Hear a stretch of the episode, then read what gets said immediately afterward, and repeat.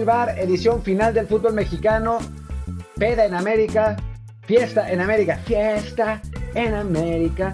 Y eh, algunas, algunas cosas más. Está aquí Luis Friedman, desempacado de la fiesta de la América. Lo mandamos, de, nos enteramos que había una fiesta y lo mandamos de, de, Topo.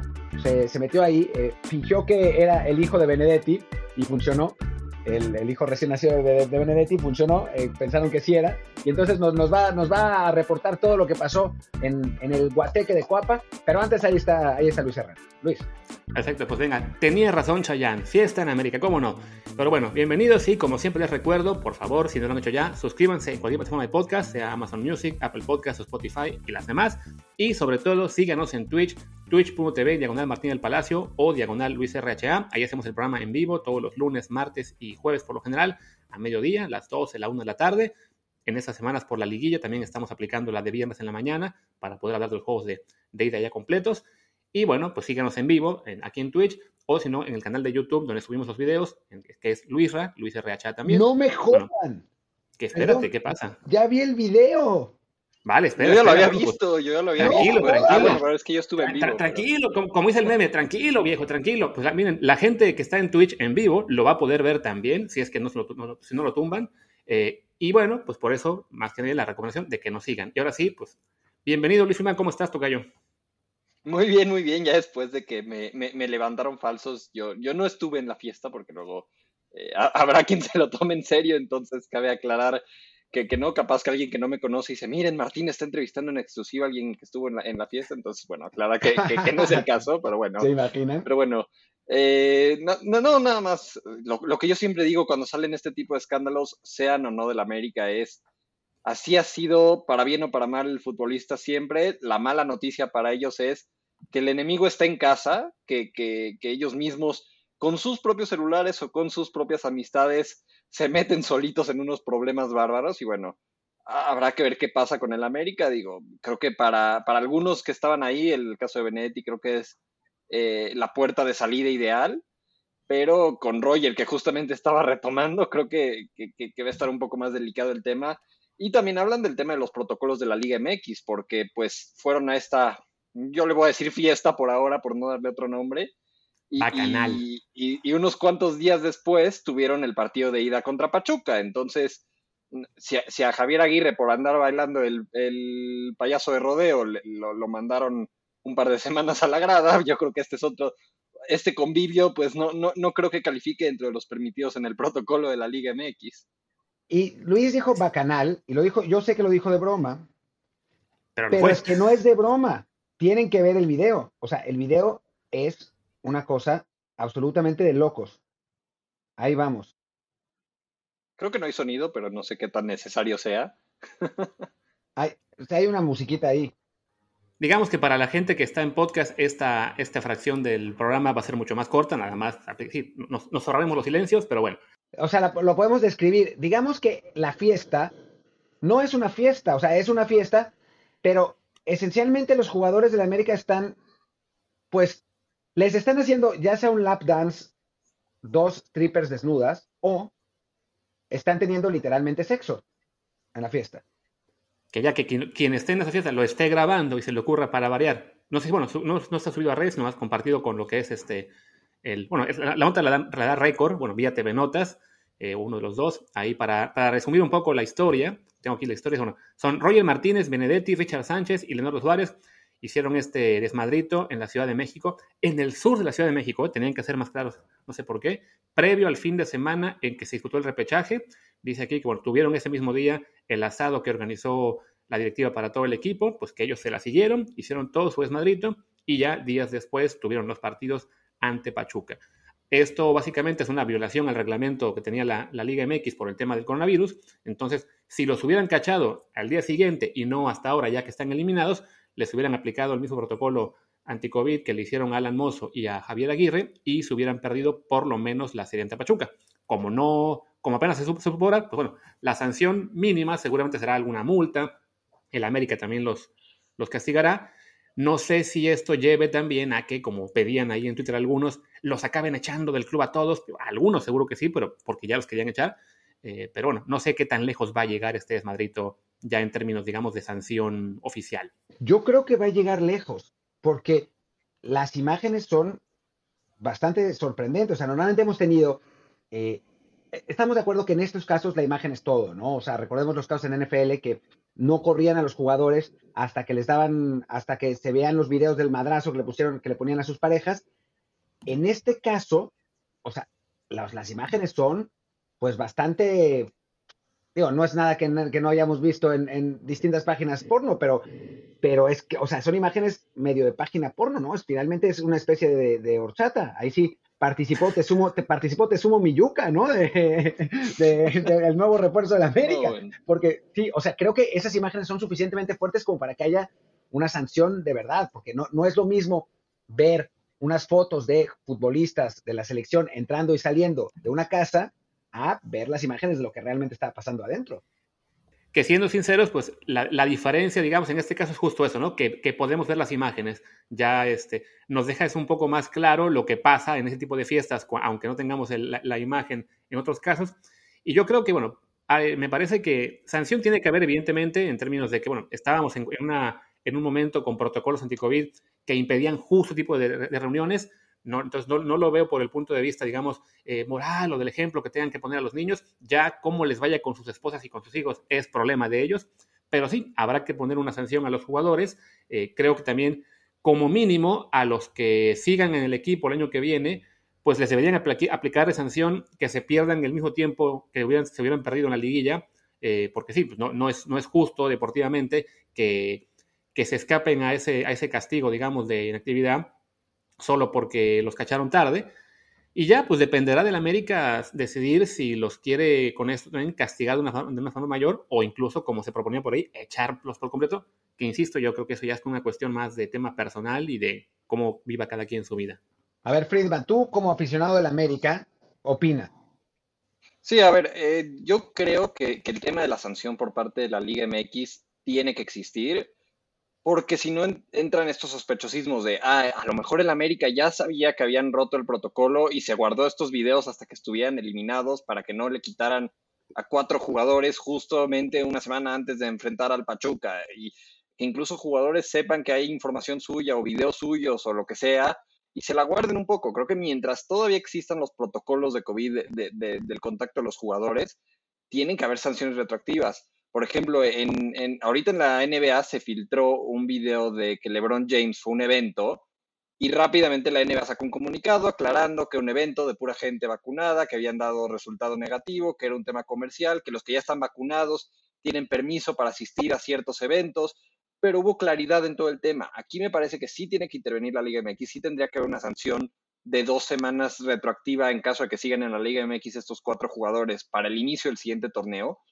y de parte del club, no sé si tiene que llegar al punto de correrlos. Yo, bueno, de entrada creo que, que Leo Suárez y Benedetti es muy probable que no sigan, pero bueno, en el caso de, Richard Sánchez y de Roger Martínez, no me parece que sea para correrlos, para, para tomar medidas desgarradoras, como no me parece en ningún otro club que debería ser el caso, pero sí tiene que haber algún tipo de medida disciplinaria fuerte dentro del club, porque este es el precedente de algo que ha pasado en demasiados clubes en la Liga MX de que no pase nada, que fue lo que pasó también con el Cabecita Rodríguez en Cruz Azul durante el torneo, que se filtraba un video en concentración tomando, pero el día siguiente metió un doblete y entonces todo pasaba perdonado. Entonces sí creo que tiene que haber un tema de disciplina, aunque afecte al club en un aspecto deportivo, porque si no se les va a salir de las manos y sobre todo en la imagen del club. Pasó lo de Renato el, el año pasado, ahora tienes esto. Me parece que la imagen del club estaba dañada de por sí y además pelea con ciertos prejuicios históricos en América,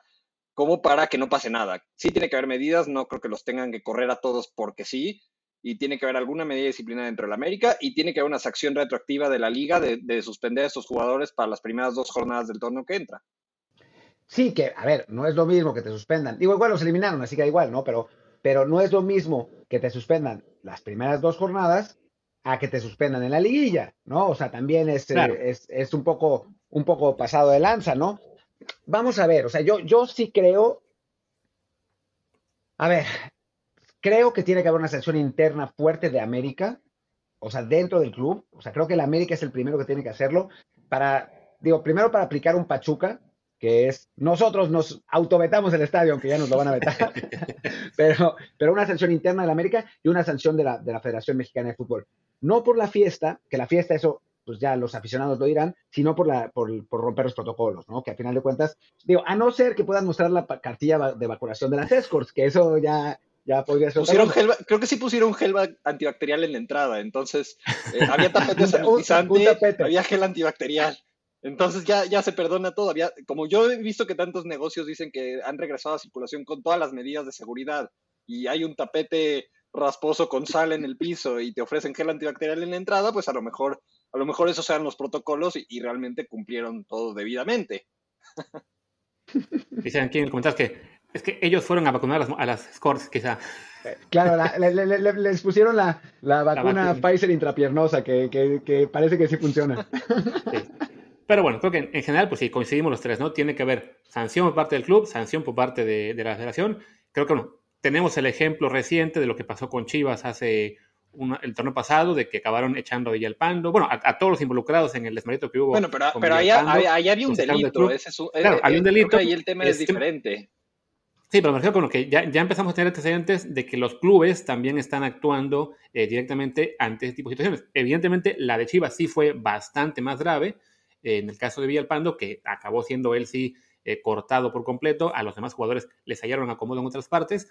Eh, y bueno, el América ahora queda en esta situación en la que también tendrá que decidir eh, qué tan lejos llega en cuanto al tema sanciones. Seguramente Benetti de todos modos iba a salir del equipo este, este, en este invierno, perdón, en este verano. Los demás estaban algunos por ahí en la tablita. Pero bueno, ya, y lo que comentaban porque en el chat de que la liga sí debe poner sanción, creemos, este, a lo mejor de 10 días o jornadas, independientemente de que sí, ya no afecte tanto como en liguilla, pero sí, dejaría un buen precedente que ya que existía el, protocolo de COVID y esto era la sanción, pues, que, también la liga actúe, ¿no? Que no se lave las manos acá, no, esto es una cuestión simplemente de, la América. Sí, creo que... ¿Qué hubiera pasado si la América llegaba a la final?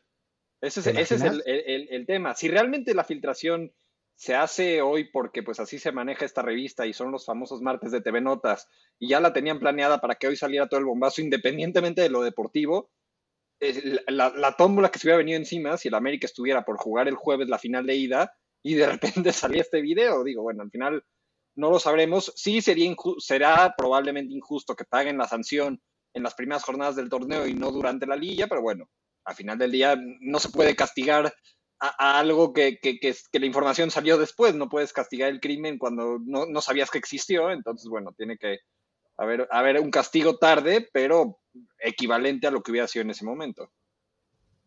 Así es. En fin, bueno.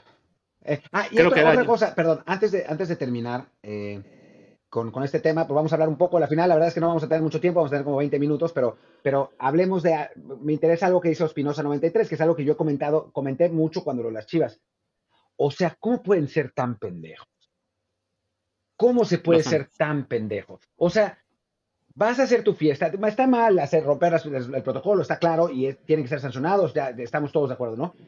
Pero ya si vas a hacer una fiesta, recoge a la gente los celulares que pongan los celulares. O sea, a mí me ha tocado un par de veces, sin ir más lejos, ahora que estuve en Tulum. En Tulum fui a dos fiestas que en teoría eran así de gente, en fin, y nos quitaron los teléfonos. En la puerta nos quitaron los teléfonos. No podías entrar a la fiesta si no dejabas tu teléfono. Y además ahí en, esas fiestas sí había que tener cartilla de vacunación o te hacían un PCR afuera. Era muy interesante el, asunto. Pero bueno, el asunto es que te quitan el teléfono. ¿Cómo puede ser que les pase siempre lo mismo? O sea, es increíble. Bueno, o quizá no es que les pase siempre, es que nos enteramos de estas.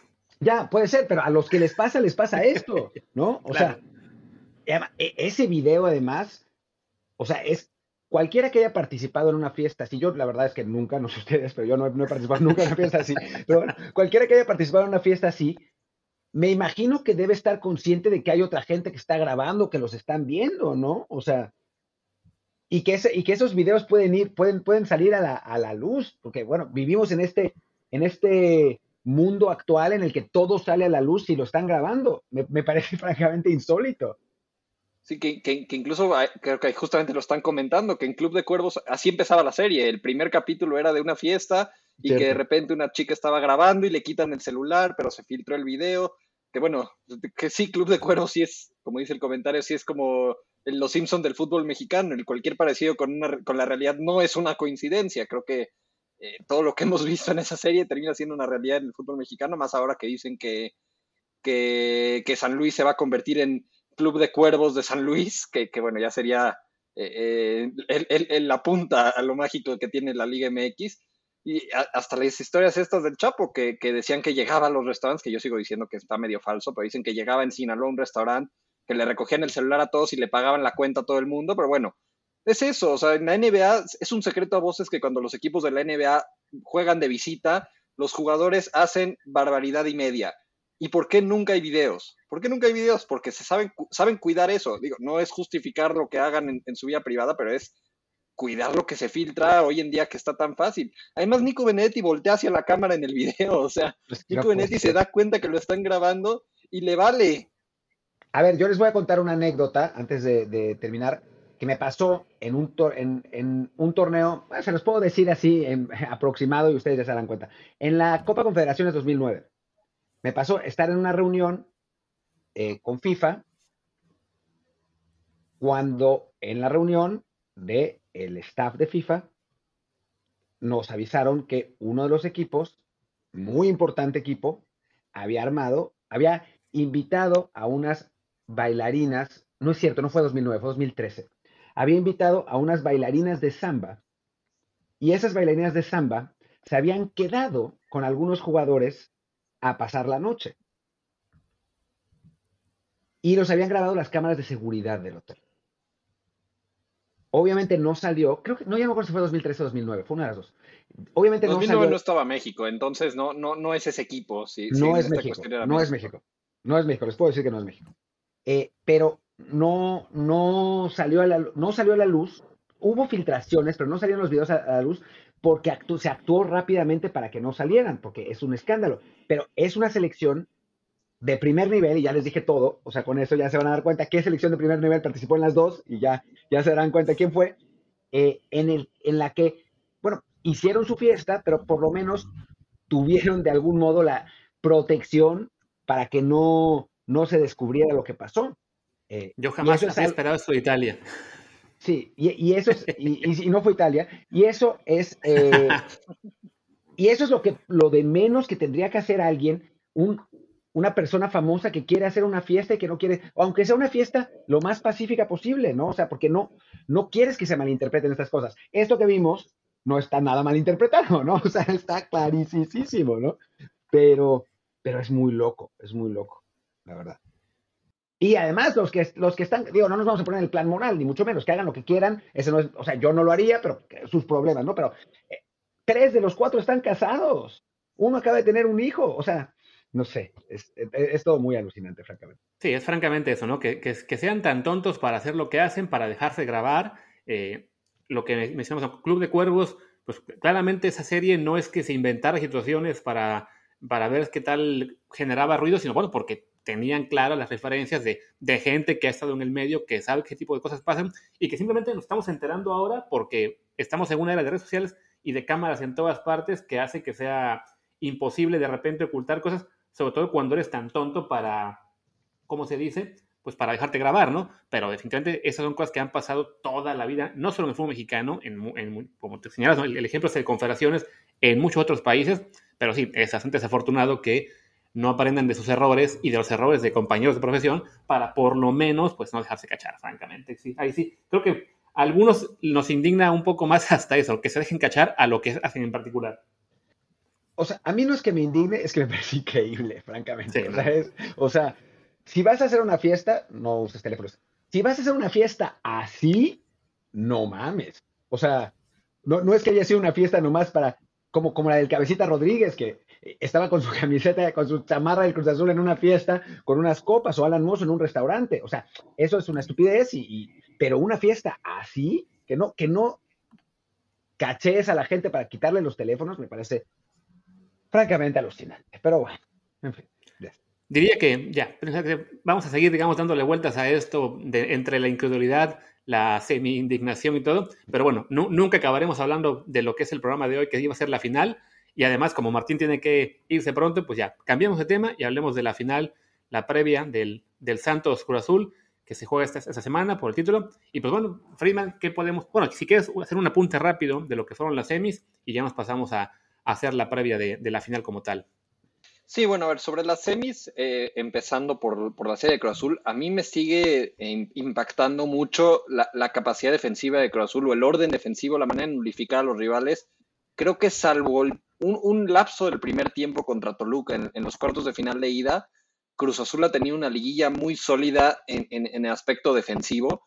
Sus carencias han sido quizás en el tema más ofensivo. Me parece que eh, con el cabecita tirado a la banda ha perdido eh, un poco de punch. Incluso, bueno, eh, para la vuelta ahorita contra Pachuca, que se lesiona Angulo de último minuto, termina jugando el, el, Chaquito de titular. Me parece que ahí está perdiendo un poco de punch Azul, pero parece que no, no, no le está haciendo tanta falta. Habrá que ver ahora que enfrenta a un equipo de Santos eh, que, que, está produciendo ofensivamente de una muy buena forma, co como aguanta eh, en este aspecto. Pues bueno, regresando a las semifinales, creo que Pachuca no es que se haya muerto de nada, como algunos dijeron, creo que justamente fue muy bien nulificado por Cruz Azul. Creo que el 0-0 en la ida incluso era relativamente favorable para Pachuca, porque pues iba por un gol al Azteca y con las, la, la, las fallas al frente que ha tenido Cruz Azul, probablemente le iba a alcanzar con ese gol en el Azteca pero no tuvo por dónde conseguirlo. Quizás tuvo por ahí dos, tres llegadas, un remate que, que, a mí me parece que es al cuerpo de Corona, que bueno, lo vendieron como atajadón, pero por ahí hubo uno que sí estuvo muy, muy, muy bien, un disparo cruzado, pero no generó suficiente Pachuca y creo que es más por mérito de Cruz Azul que por falta de iniciativa de Pachuca. Creo que eh, da una muy buena serie, no espectacular, no como la gente quisiera de llamativa, pero una serie muy completa por parte de Cruz Azul y creo que pues tiene todas las herramientas para terminar a hacer el trabajo en la final. Y de la otra semifinal, pues creo que lo habíamos dicho previo a los juegos que, que, la de Santos Puebla iba a afectar mucho quién y cuándo metiera el primer gol. Y creo que a partir de que mete ese primer gol tan temprano Santos, termina desbalanceando totalmente el partido de ida, termina siendo, además falla Puebla algunas oportunidades de descontar y el partido de vuelta se termina convirtiendo en un trámite en el cual Santos por ahí tuvo un par, tuvo un cabezazo Diego Valdés y un contragolpe por ahí claros para liquidar la serie, pero nunca estuvo eh, realmente en peligro. Creo que sí llegan los dos equipos que mejor han jugado la liguilla y, pues debe ser una final bastante atractiva, pero sí veo por encima Cruz Azul. Sí, definitivamente yo, yo también comentaba esto el, el domingo, que para, bueno, para mí Cruz Azul, no de hecho es estado, yo veo Cruz Azul muy, muy favorito, aunque Santos definitivamente les puede dar pelea, ha sido un equipo que ha hecho más de lo que de lo que se esperaba este torneo y está jugando muy bien, una muy buena mezcla de veteranos y, jóvenes, sobre todo bueno, los jóvenes que han han dado un muy buen salto, pero sí creo que ya es momento de que Cruz Azul aproveche todas las ventajas de cerrar en casa, de tener la mejor plantilla, de haber sido el equipo que mejor jugó durante la temporada, de ya haber experimentado momentos, digamos, un poco de, de, de duda, de, de, complicación durante la liguilla, lo que fue eso con el partido contra Toluca, que iban, que estaban eliminados faltando, no sé, como 20 minutos, si no me equivoco, eh, Pachuca, que fue un rival muy duro, que les complicó también en la ida, entonces sí, ya, si no es este año para Cruz Azul, francamente, quién sabe cuándo, ¿no? O sea, la, las circunstancias están realmente muy, muy a su favor. Sí, creo que ya lo habíamos platicado, ¿no? Lo habíamos platicado desde el, desde el inicio de la liguilla y sobre todo desde que, que pasaron los equipos que pasaron a semifinales. Esta es la de Cruz Azul. O sea, si Cruz Azul no gana ahora, no, no me puedo explicar. Obviamente se enfrenta, se enfrenta a un equipo como Santos que, que es un equipo que sabe lo que juega, que tiene mucha calidad, que tiene una amalgama muy buena entre, entre jugadores jóvenes y jugadores veteranos, eh, pero, pero bueno, Cruz Azul, ¿cuántos puntos le sacó de ventaja a Santos en la, en la temporada? ¿15? Fueron. Cruz Azul acabó con 41 y Santos acabó con 26, sí, 15. 15, 15. Le sacó 15 puntos. O sea, no hay excusa alguna para que Cruz Azul no sea campeón. O sea, si lo viéramos quitando los nombres de los equipos y diciendo equipo A, tantos puntos y tantos goles, equipo B, tantos puntos y tantos goles, e incluso con lo que cuenta cada equipo, si el equipo B ganara sería una verdadera hazaña. Lo que pasa es que como es Cruz Azul no, no podemos eh, arriesgarnos a decir nada, pero es que es, el Cruz Azul debería ser considerado ultra favorito, no, no solamente favorito. Que de hecho, bueno, curiosamente, el, los porcentajes de 538 que eh, yo los he usado bastante como referencia, creo que han sido atinados, pero curiosamente no le dan tanta favoritismo a Cruz Azul. Ponen la final como un 55-45. A mí me parece que están siendo un poco nobles con Santos. Yo creo que es un 60-40.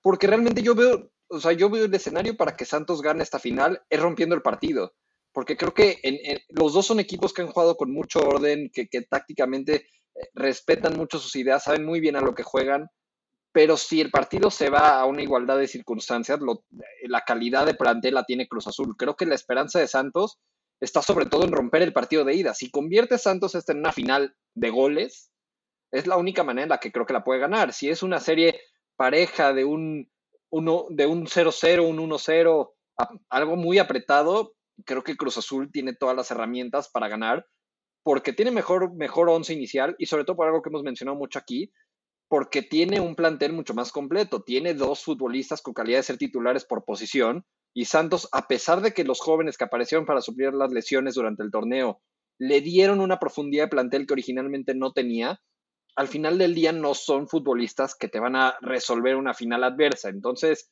sí creo que la esperanza de Santos radica en el partido de ida. Si sacar una ventaja de dos goles en el partido de ida, pues claramente cambian, cambian las circunstancias, incluso si se va ganando al juego de vuelta, pero bueno, creo que, creo que Cruz Azul sí tendría que ser favorito. Sí, eh, creo que el único pero que le va a Cruz Azul es lo que mencionaba en la semifinal, el tema del ataque que me parece mucho radica en la baja drástica de nivel que tuvo el Piojo Alvarado, que ahora ya pasó de ser titular indiscutible a una de las últimas opciones de cambio de Cruz Azul, y que si él estuviera de titular, justamente tendrías al Piojo Alvarado por un lado, a Orbelín por el otro y al Cabecita Rodríguez como centro delantero. Al no estar Alvarado en un nivel realmente de titular y Montoya, pues ni, hablar, ha sido los pocos futbolistas de Cruz Azul que cuando le han dado oportunidades ha quedado mucho a deber, termina teniendo que jugar el Cabecita Rodríguez por izquierda y un centro delantero que había sido Angulo, se lesiona y tiene que entrar el Chaquito. Creo que ese es el punto débil, entre comillas, de Cruz Azul es, esa falta de, flujo por, el costado izquierdo que le daba el Piojo Alvarado y la falta a lo mejor de un delantero más completo, como es el Cabecita Rodríguez, por encima de, Chaquito y de Angulo, que sí son buenos rematadores, pero no son, no son delanteros que te van a generar un gol de la nada, como sí te lo podría hacer el Cabecita Rodríguez. Creo que lo de Luis Romo va a ser muy importante. Ha bajado un poco de nivel, pero siguen siendo sobre todo sus trazos al, espacio, a las, espaldas de los defensas siguen siendo excepcionales. De hecho, bueno, él da, él da la asistencia para, el gol de, Jiménez contra Pachuca. Y creo que pues tendría que encontrar cómo, cómo nulificarlo Almada con, con Gorriarán y con Cervantes, que bueno, es, creo que es un duelo muy disparejo eh, el Luis Romo contra estos dos. Entonces, pues, pues sí, creo que ese es el, el, escenario. De hecho, ¿qué les parece? ¿Qué les parece si hacemos un, una comparación rápida, un, uno, un, así que un 11 por 11, el uno contra uno, más o menos posición por posición, aunque no se paran igual ambos equipos, y vemos en cuántas zonas hay ventaja para Cruz Azul, en cuántas para Santos, y, así de paso nos podemos dar una idea de qué, de qué tan dispareja es o pareja según esto que mencionabas en las estadísticas, porque yo la veo casi casi 80-20, mencionabas aquí el, el 55-45, pues hagamos esa comparación posición por posición y a ver qué nos sale. Y digo, antes, antes de, hacerlo, eh, para los que están en Twitch, calculé mal los horarios, así que no me tengo que ir, no hay prisa, o sea, mi, mi debate es dentro de una hora, eh, tengo, tengo serios problemas, así que después de Desde el Bar podemos retomar algunas cosas de fichajes, otra vez hablar un poco de la América, mostrar el video otra vez, para los que, para los que llegaron tarde y eso. Pero bueno, por el momento vamos a, vamos a hacer en, en, en audio en Twitch esa comparación jugador por jugador de los 11 titulares, simplemente hacer una aclaración también con el Piojo Alvarado. A mí la verdad es que el Piojo me pareció que fue de los mejores de Cruz Azul contra Toluca. Solo que cuando enfrentó a una defensa más sólida como la de Pachuca, en el primer partido jugó pésimo y entonces por eso pierde de nuevo la titularidad para la vuelta y queda en duda contra Santos, ¿no? O sea, creo que el Piojo tiene todavía la posibilidad de jugar a ese nivel, pero no contra una defensa sólida, ¿no? Y la de Santos, pues no sé si sea una defensa sólida, puede ser que sí, pero, pero, pero no, no, o sea, no es que, lo que quiero decir es que no, no es que el Piojo haya estado pésimo en la liguilla en general, es que jugó muy mal el partido de día contra Pachuca y eso pues termina lastrándolo en el de vuelta. Sí, nada más con ese tema, a mí lo que me sorprendió fue que con la, lesión de último minuto de Angulo, justamente no haya entrado el Piojo Alvarado, que haya preferido no tocar la alineación y meter hombre por hombre al Chaquito Jiménez y no le haya dado Alvarado. A ver, a ver qué pasa contra Santos, porque bueno, e, el, lateral derecho de Santos es Orrantia, que si bien ha mejorado mucho en el aspecto defensivo, pues si le pones a un futbolista que, que, pueda, pueda aprovechar eh, que, al final día no es un defensor natural, pues puede sacar mucha ventaja. Yo preferiría, siendo Reynoso, sí poner de titular ahí al Piojo Alvarado. Conociendo un poco cómo se ha manejado esta temporada, yo creo que va a repetir la alineación de, la vuelta contra Pachuca, dependiendo si está o no Angulo, va a jugar Angulo o el, o el Chaquito Jiménez y, Alvarado, pues seguramente sería una opción de cambio. Pues venga, vamos a, vamos a usar de base lo que fueron los 11 iniciales del, del, juego de vuelta a las semis y ya este, ahí le vamos poniendo un poquito a lo que haga falta. Portería, Chuy Corona contra Acevedo. ¿Con quién nos quedamos? Con Corona. Nos van a tirar una buena, una, una, una buena falta de golpes ahí en ese torreón, pero bueno. y, este yo soy de los más críticos de Corona, pero, pero a ver, eh, Acevedo se equivocó en los dos goles de, de Monterrey en, en, cuartos de final. Sí tuvo muchas atajadas en la ida contra Puebla, pero bueno, sigue estando muy joven y Corona, pues por liderazgo, por, por nivel de atajadas, además todavía creo que sí está por encima. Yo creo que a mí, a mí digo, Alvarado me gusta y todo, creo que todavía tiene algunos errores técnicos importantes. Acevedo. Que, lo, ah, Acevedo, perdón, que lo, que lo lastran. Pero sí, en una final, por más que sea Corona, siempre preferiría al portero experimentado que al que está jugando su primera final. De acuerdo, pues venga, coincidimos los tres. Punto para Cruz Azul. Lateral derecho aquí, Escobar o Urrantía. Escobar. Escobar. Escobar, pues van 2-0. Central por derecha, al menos según la ficha. Pablo Aguilar o ¿Quién está por acá? Torres de Santos. Torres. Para mí, Torres. Pablo Aguilar para mí ha estado muy flojito. Está parejo para mí. O sea, ok, se lo voy a dar a Torres también. Pero está parejo. Pues venga, vamos, vamos con Torres para. Entonces quedamos 2 a 1. Central por izquierda. Creo que aquí se va a poner esto 2 a 2. Doria contra Cata Domínguez. Doria, Doria. Doria. Y, ha sido de, los mejores jugadores del torneo. Sí. Ah. Lateral izquierdo, Rivero contra Campos. Hijo, me encanta Campos, pero creo Rivero.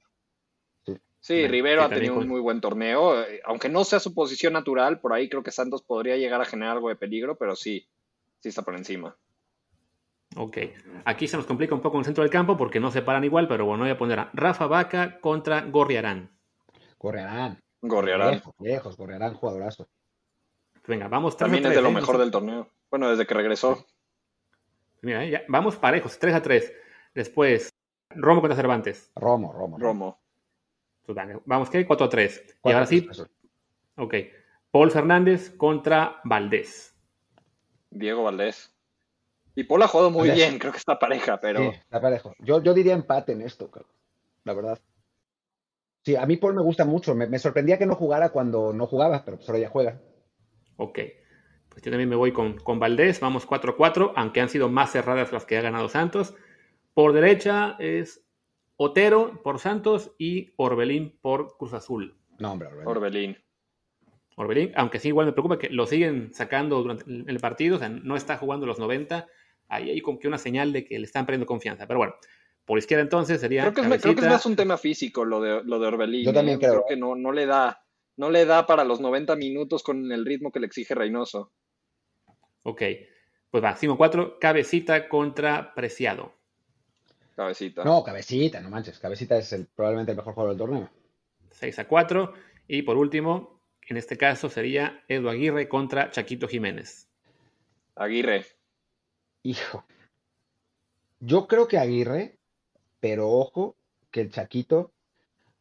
Despertó. Me, van a matar, pero por potencial me parece que el Chaquito es un jugador más interesante que Aguirre. Eh, pero digamos que si es hoy, Aguirre. Y además de que tuvo tan mala racha Chaquito y la cortó a tiempo, ¿no? Ya le marcó a Toluca, ya le marcó a Pachuca, pero sí, digamos que también Aguirre viene en un momento, así que vamos a darle este duelo entonces a Aguirre 6 a 5 y bueno, al final en las bancas, Pesolano contra Juan Reynoso. No, como Pesolano, eh, Almada. Ah, no, este, Almada, Almada, Almada, Almada, estaba pensando en el otro. Sí, eh, Almada contra Reynoso. creo que Reynoso. Yo diría que Almada. Y yo creo que Almada por, por muy poquito, pero bueno, por el plantel que tiene, le ha sacado más jugo. Pero, también Reynoso llevó a Cruz Azul a un torneo casi histórico, ¿no? Que no es poca cosa. Pues al final, ¿quién dijimos? Yo dije Almada. ¿Y ustedes qué dijeron? Tú dijiste Almada, yo digo empate y Luis Reynoso, así que nos quedamos 6 y gana Cruz Azul. O sea que el, técnico no cuenta de mucho. Pero a ver, pues justamente, ojo, porque, porque si hiciera Reynoso el cambio que yo hablaba de decir, juega el Piojo Alvarado por izquierda y al cabecita lo pones como el nueve titular, entonces ganas en la banda izquierda y ganas en el centro delantero. Y entonces de 6-5 se convierte en 7-4. Exacto, justo te iba a contar, ¿no? que sí, que además es relativamente probable que sí acabemos viendo al Piojo de vuelta en el 11, porque pues Chaquito lo vemos así como una opción de banca, ¿no? Me, me, cuesta creer que le van a poner la final, al menos la ida de titular. Pero bueno, en general, Además, si, nos fuéramos después a la banca, prácticamente todas las opciones que tiene Cruz Azul son superiores a, la Santos, entonces ahí es donde se marca más diferencia, ¿no? Si a Santos se le lastima a alguien en este momento, quien sea que entre al relevo va a perder el duelo contra alguien de Cruz Azul y en cambio por la máquina, como decíamos, ¿no? Si puede regresar Alvarado, puede regresar Angulo, puede regresar quien más está aquí en la banca que no haya jugado, puede jugar Yotun, puede jugar este, el Piojo, Aldrete, o sea, sí es una banca con mucho más opciones que la de Santos Laguna, ¿no? Sí, o sea, si, Cruz Azul llega a una, una, etapa de partido en la que necesita un gol, tiene opciones de mucho talento para resolverlo. Y en cambio, Santos, pues volteas a la banca y ves a Ibarwen, que bueno, tanto en América como ahora en Santos ha pasado totalmente desapercibido. Ha sido, yo creo que de las decepciones por lo que había brillado en, en Atlético Nacional se esperaba muchísimo más que hiciera en la Liga MX. Y Sijara y Geraldino. Entonces, el tema de Santi Muñoz, que, que de repente ha perdido protagonismo también pero también veo difícil que si Santos necesita gol, entre Santi Muñoz y sea el héroe inesperado de, la final. Creo que justo se vino un poco para abajo en, el cierre de torneo y en la liguilla perdió todo protagonismo. Y, y sí, en tema de profundidad del plantel, que es lo que hemos dicho mucho, que al final del día Cruz Azul tiene el plantel más completo de la Liga MX y pues Santos tiene a jóvenes muy talentosos, pero es difícil que en una final con todos los factores que la rodean, sean el factor decisivo a tu favor. Perfecto. Yo creo que ya podemos ir cerrando el episodio, ¿no? Como tal, y ya nos quedamos aquí en Twitch platicando de más temas, pero por lo pronto la, versión audio está quedando más o menos en un, en un buen tramo de tiempo, aunque bueno, le cortaré como cinco minutos en la parte en la que Friedman... E, entre, los temas, entre mis temas técnicos y, y, la enseñada del video, creo que eh, se va a recortar el audio. Sí, va, a quedar más corto, pero bueno, creo que a la gente que está en los, en los podcasts le gusta más, así que sean de pasadita media hora no, y no mucho más. Así que pues venga, vamos cerrando la versión de audio. Tocayo, ¿dónde te pueden hallar en Twitter? Arroba Friedman Luis. Venga, yo soy Luis Herrera, mi Twitter es arroba LuisRHA. Yo soy Martín del Palacio, mi Twitter es arroba Martín e y el del podcast es desde el bar pod, desde el bar POD. Muchísimas gracias y ya ven, los que nos escuchan en audio pueden, también deberían irse a Twitch porque vamos a seguirle aquí. Muchas gracias. Chao.